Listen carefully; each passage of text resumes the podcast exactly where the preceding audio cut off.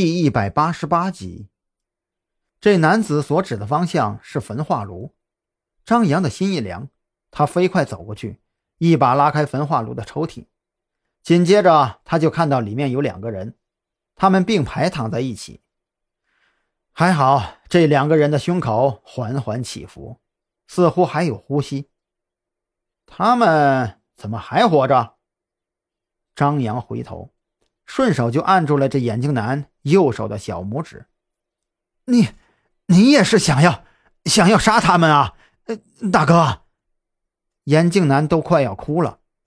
我本来我本来是想杀他们的，可是可是我更喜欢听，嗯，听他们听他们被烧死的惨叫声，所以所以就给他们呃留了一口气。哦，是吗？张扬手速加快，连续折断了眼镜男的三个指节。眼看着眼镜男已经连惨叫的力气都没有了，只剩下半口气，这才不紧不慢地问道：“那跟我说说，你为什么要杀他们呢？”张扬表现出对焚化炉当中的两个人毫无兴趣的模样，饶有兴致地盯着眼镜男：“他，他们。”他们知道王老板的秘密，而我，而我又帮王老板做了太多的事情，不，不得不杀掉他们。那你倒是够蠢的。张扬又恢复了一开始的频率，折断了眼镜男右手无名指的第一个指节。你以为他们两个人过来的时候会没有人知道他们的行踪吗？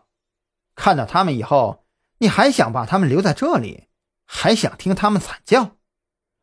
我，我想烧死他们。嗯，以后以后再逃走的。王老板，哦哦，对了，我我刚才刚才给王老板打过电话。嗯，你你就是你就是他派来的人吧？嗯，来的好快呀，大哥，这这都是这都是误会误会呀！刚刚才。为什么不直接告诉我呀？张扬懒得理会眼镜男，继续自己的问题。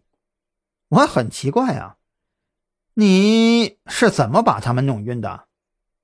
张扬不相信，以这个眼镜男的战斗力，能同时放倒赵军和蓝雨桐两个人。恕我直言，我觉得你没有这个能耐。你，你不知道？眼镜男惊讶的看着张扬：“大哥，外面那间房子是王老板帮我设计的。我只要关上门啊，从外面锁住了，里面的人他就出不来了。嗯，那里面的玻璃呀，也都是强化的防弹玻璃。然后，然后只要只要我去搬动外面的机关，里面里面就会释放大量的麻醉剂。”张扬若有所思。所以，在我来之前，你应该是刚刚让那个房间里通气完毕。你害怕自己进去太早也会中了麻醉剂。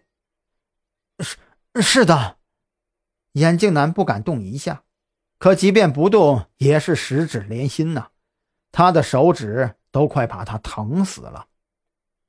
这样就解释得通了。张扬想到那骨灰盒不规则的摆放。你就打算把他们这样直接杀死吗？不打算留他们做点其他的事情？眼镜男听到张扬这么问，眼神中那本来就流露出的一丝疑惑，马上又变成了惊恐。没有，我我并没有想把他们全部杀掉。我我知道王老板的规矩，我现在我现在只想把他们先隐藏起来。这个这个女人。我会按照约定好的交给你们的，我我只想只想烧死这个瘸子而已。眼镜男看着张扬的笑容，已经快疯了，他感觉自己的手指随时都有被折断的危险。